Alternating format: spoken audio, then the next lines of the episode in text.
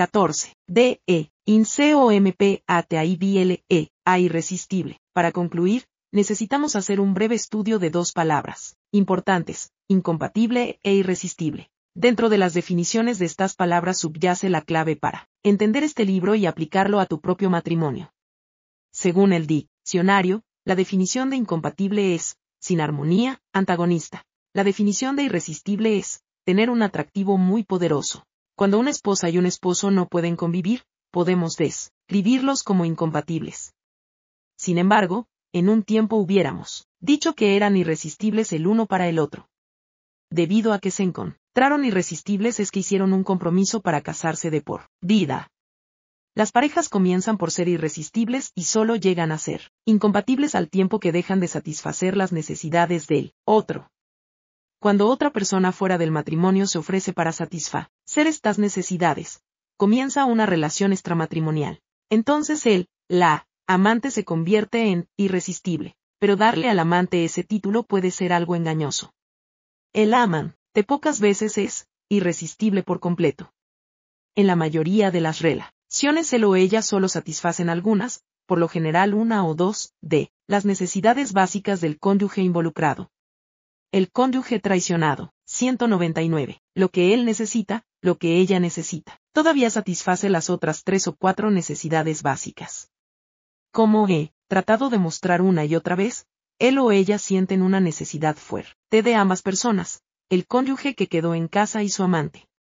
El pensamiento de perder a cualquiera de los dos parece insoportable. Algunos de los que he aconsejado han podido decidir entre los dos. Algunos eligen al cónyuge, otros eligen a su amante. En ambos casos se mueven de la culpa y la vergüenza a la lamentación y el dolor se sienten y actúan deprimidos porque las necesidades una vez satisfechas quedan ahora sin satisfacer. Por ejemplo, cuando un esposo vinculado a este problema elige volver con su esposa, a menudo siente que ha hecho un enorme sacrificio por su familia. En la mayoría de los casos ha sido forzado a no satisfacer sus relaciones sexuales, quizá las primeras que haya conocido en su vida.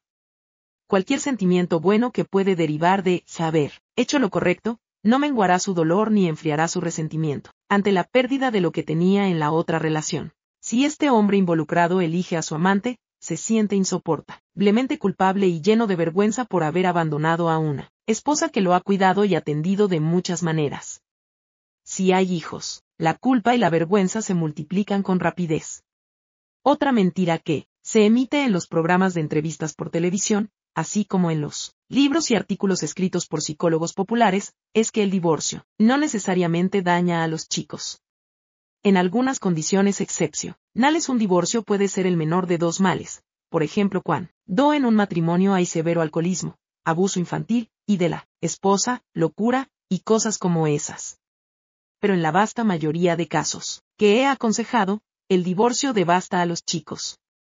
Razonar de otra manera no solo es estúpido, sino cruel. En mi experiencia, el cónyuge atrapado en otra relación sale de esta experiencia relativamente sano cuando él o ella eligen resolverla, incompatibilidad en casa y reedificar el matrimonio. Aquellos a quienes he aconsejado que han abandonado su matrimonio sin un esfuerzo, o por mejorarlo sufren mucha culpa y pierden una oportunidad de aprender cómo tener un matrimonio exitoso. Muchos de esos individuos me ven años más tarde con los mismos problemas en sus 200, de incompatible a irresistible, matrimonios con los amantes. Cuando consiguen resolverlos, comprenden que podrían haber usado esos principios para salvar sus PRI, meros matrimonios. La cura para la incompatibilidad, ocuparse a tiempo completo de satisfacer las necesidades emocionales más importantes del otro, la cura más rápida para la incompatibilidad y el camino más rápido para llegar a ser irresistibles se hallan en satisfacer las necesidades emocionales más importantes del otro. Las parejas felizmente casadas ya están atentas a este principio y han aprendido cómo hacer de sus matrimonios la más alta prioridad. Pero estas parejas no solo hacen el esfuerzo, sino que lo ubican en los lugares correctos. He visto funcionar este principio en muchas situaciones diferentes. Por ejemplo, una vez manejé un servicio de citas en el área de Twin Cities. Un servicio de citas está diseñado para ayudar a que la gente, con intereses y objetivos comunes, se encuentre. Al poco tiempo de iniciar el servicio comencé a ver un problema muy real. aquellos que, estaban registrados, cerca de 500, necesitaban más que Hus. Toda una oportunidad para satisfacerse el uno al otro. Casi sin excepción, a esta gente le faltaban capacidades para satisfacer las necesidades de su pareja. No obstante, cada uno de ellos buscó con afán a otra persona, que tuviera las capacidades suficientes para satisfacer sus necesidades y que cuidara de ellos. Se quejaron de que solo encontraron gente egoísta e insensible. Pero por supuesto ellos no podían ver su propio ego, ismo y falta de sensibilidad. Por lo tanto, reorganicé el servicio de citas. En lugar de ayudar a mis suscriptores a encontrar gente elegible, les ayudé a llegar a ser gente elegible que los demás quisieran conocer, desarrollando capacidades y otras cualidades que los harían atractivos para el sexo opuesto. Algunos de estos suscriptores al servicio de citas se adhirieron a mí, nuevo concepto y realizaron en serio los esfuerzos necesarios para LLE, a ser habilidosos en satisfacer las necesidades de la gente. Para estos, hombres y mujeres mi sistema de citas fue un gran éxito. En realidad, 201, lo que él necesita, lo que ella necesita. Encontraron que no necesitaban un servicio de citas para conocer a otra persona. Sus habilidades recién adquiridas les hicieron atractivos, para el sexo opuesto sin importar a dónde fueran. Muchos se casaron, antes de los dos años. Creo que los fracasos de nuestra sociedad al entrenar a la gente, para satisfacer las necesidades de los otros, en especial las necesidades, desde el cónyuge, han contribuido mucho a nuestro alto índice de divorcios. El matrimonio no es una institución simple a la que todos entran porque él o ella se enamoran y viven felices para siempre. Mientras fracasemos en ver al matrimonio como una relación compleja, ya que requiere entrenamiento especial y habilidades para satisfacer las necesidades de un miembro del sexo opuesto, continuaremos viendo un desalentador y devastador número de divorcios. Los niños debieran ser entrenados a una edad muy temprana para que aprendan cómo satisfacer las necesidades y expectativas que caerán sobre ellos cuando se casen algún día. No hay razón para que veamos tantos matrimonios que apenas se mantienen unidos o son desviados hacia otras relaciones. Buena parte de este libro trata el tema de lo que la gente acostumbra llamar malos matrimonios, esos que se enredan en las relaciones extramatrimoniales y los divorcios. He tratado de aconsejar sobre cómo evitar una relación extramatrimonial o sobrevivir a ella. Pero en verdad puedes usar estos consejos para matrimonios normales y trans, formarlos en relaciones notables en las que los cónyuges se encuentran mutuamente irresistibles. Lo bueno es que no necesitas soñar con LLE, gara ser irresistible, esperando que esto ocurra siempre y cuando encuentres el champú, el desodorante o el perfume correctos.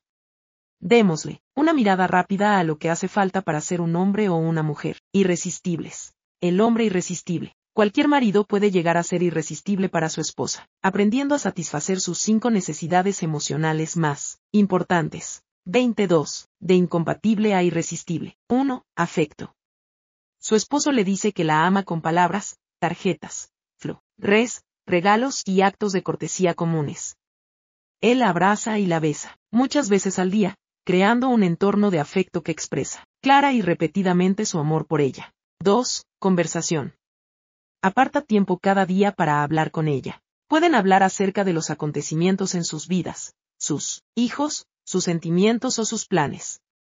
Pero cualquiera sea el tema, ella disfruta la conversación porque nunca se hace en tono de juicio, siempre es informativa y constructiva. Ella habla con él cuanto quiera y responde con interés. Él nunca, está demasiado ocupado, solo para hablar. 3. Honestidad y tiesa. Él le dice todo acerca de sí mismo, sin dejar nada que pueda sorprenderla más tarde. Describe sus sentimientos positivos y negativos, hechos de su pasado, su agen, da diaria y sus planes para el futuro. Nunca la deja con una falsa impresión y es veraz acerca de sus pensamientos, sentimientos, intenciones y conducta. 4. Sostén financiero él asume la responsabilidad de proveer para la casa y alimentar y vestir a la familia. Si sus ingresos son insuficientes para proveer el sostén esencial, él resuelve el problema, preparándose para incrementar su salario. No trabaja muchas horas para no separarse de su esposa y familia, y puede proveer el sostén necesario trabajando de 40 a 45 horas semanales. Mientras alienta a su esposa a que siga una carrera, él no necesita depender de su salario para los gastos. 5. Compromiso familiar. compromete suficiente tiempo y energía para el desarrollo educativo y moral de los chicos. Les lee, se involucra en el deporte y les invita a salir. Lee libros y asiste a charlas con su esposa sobre el tema del desarrollo de los niños, para poder prepararlos bien. Discuten los métodos de entrenamiento y los objetivos hasta que se ponen de acuerdo. Él no procede con ningún plan de disciplina sin la aprobación de la esposa. Reconoce que su cuidado de los chicos es muy importante para ella. 23. Lo que él necesita, lo que ella necesita. Cuando una mujer encuentra a un marido que exhibe las cinco cualidades, lo encontrará irresistible, pero he aquí una advertencia. Si él exhibe solo cuatro de ellas, la esposa todavía experimentará un vacío, que siempre pedirá ser satisfecho. Cuando de satisfacer las cinco necesidades se trata, darle a los 800 no es suficiente. Cada marido debe procurar alcanzar los mil la mujer irresistible. Una esposa se vuelve irresistible para su esposo aprendiendo a satisfacer sus cinco necesidades emocionales más importantes. 1. Plenitud celestial su esposa satisface su necesidad llegando a ser una compañera sexual excelente. Estudia sus propias respuestas sexuales para reconocer y entender lo que hace surgir lo mejor de ella, luego comparte esta información con él y juntos aprenden. Den a tener una relación sexual que ambos encuentran repetidamente satisfactoria y agradable. 2. Compañía recreativa. Desarrolla un interés en las actividades recreativas que él disfruta y trata de llegar a ser buena en ellas. Si ella encuentra que no las puede disfrutar, le alienta a considerar otras actividades que puedan disfrutar juntos. Ella llega a ser su compañera recreativa favorita, y él la asocia con sus mejores momentos de relajación. 3. Atractivo físico. Ella se mantiene físicamente atractiva con dieta y ejercicio, y se peina, se maquilla y se viste de una manera que él encuentra atractiva y de buen gusto. Él se siente atraído por ella en privado y orgulloso de ella en público. 4. Sostén doméstico. Acomoda su casa, que le ofrece a él un refugio, de las presiones de la vida logra organizar las tareas de la casa, de una forma que le anima a él a pasar su tiempo en su hogar, disfrutando con su familia. 5. Admiración. Ella lo entiende y aprecia mucho más que todos. Le recuerda de sus valores y logros, y le ayuda a mantener su 204, de incompatible a irresistible, autoestima. Evita criticarlo. Está orgullosa de él, no por obligación, sino por un profundo respeto hacia el hombre que ella eligió para casarse. Cuando un hombre encuentra una esposa que exhibe las cinco cualidades, la encontrará irresistible. Pero otra vez la misma nota de advertencia debe ser tomada en cuenta para ella tanto como para él. Si la esposa exhibe solo cuatro de las necesidades básicas emociona, les más importantes, el esposo todavía experimentará un vacío que puede generar problemas. Como él, ella debe darle a los mil cuando, de la satisfacción de las necesidades básicas se trata. Contentarte con satisfacer tres o cuatro de sus necesidades básicas no te hará irresisti. BLE por completo. Descubre tus necesidades emocionales más importantes, y las de tu cónyuge. Mientras voy terminando, puedes permanecer inseguro todavía de que las necesidades emocionales que he descrito son tus necesidades más importantes o las más importantes de tu cónyuge. Con toda honestidad, no puedo decir cuál de estas necesidades se aplica a ti o tu pareja.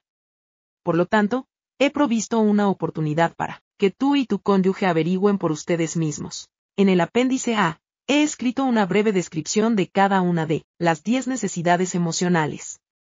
Luego, en el apéndice B, hay un cuestionario de necesidades emocionales, para que completes.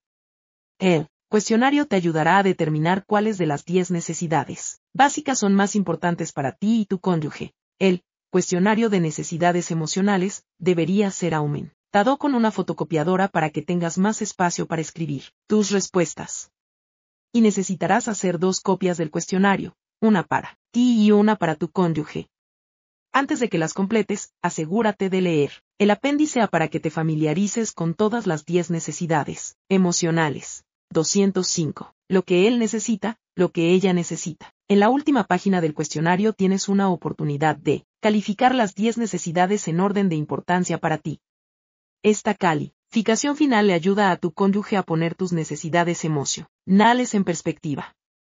Él o ella sabrán dónde hacer el mayor esfuerzo para alcanzar tu felicidad si calificas las necesidades con honestidad. Evita la tentación de poner solo las necesidades insatisfechas en la Parte superior de la lista. Algunas de tus necesidades más importantes pueden ya estar satisfechas.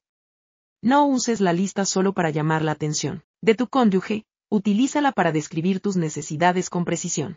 Recuerda, las necesidades en la parte superior de la lista deberían ser aquellas que te dan mayor placer cuando están satisfechas y te frustran, más cuando están insatisfechas. He estado diciendo a lo largo de este libro que si bien hombres y mujeres comparten la mayoría de las 10 necesidades básicas, el orden de prioridades es por lo general inverso. Las primeras cinco necesidades para los hombres son las últimas para las mujeres, y las primeras cinco para mujeres son las últimas cinco para los hombres. Cuando le indicas con claridad la prioridad de tu necesidad a tu cónyuge, él o ella puede invertir energía y atención donde te beneficia más. Pocas experiencias igualan a la de enamorarse. Pero muchas parejas no se dan cuenta de que el amor necesita nutrición y cuidado constantes. He tratado de darles algunas directrices para proveer ese cuidado y edificar un matrimonio que puede mejorar cada vez más. Requiere un trabajo duro y voluntad para aprender nuevas habilidades, pero cuando lo has hecho, habrás aprendido una de las lecciones más valiosas de la vida. Tanto tú como tu cónyuge deberían completar sus copias del QES, diccionario para que esto les ayude a comunicar tanto sus necesidades, como lo que están haciendo para satisfacerlas. Con el aumento de la comprensión que viene a través de esta comunicación, espero que puedan edificar un matrimonio exitoso y duradero. 206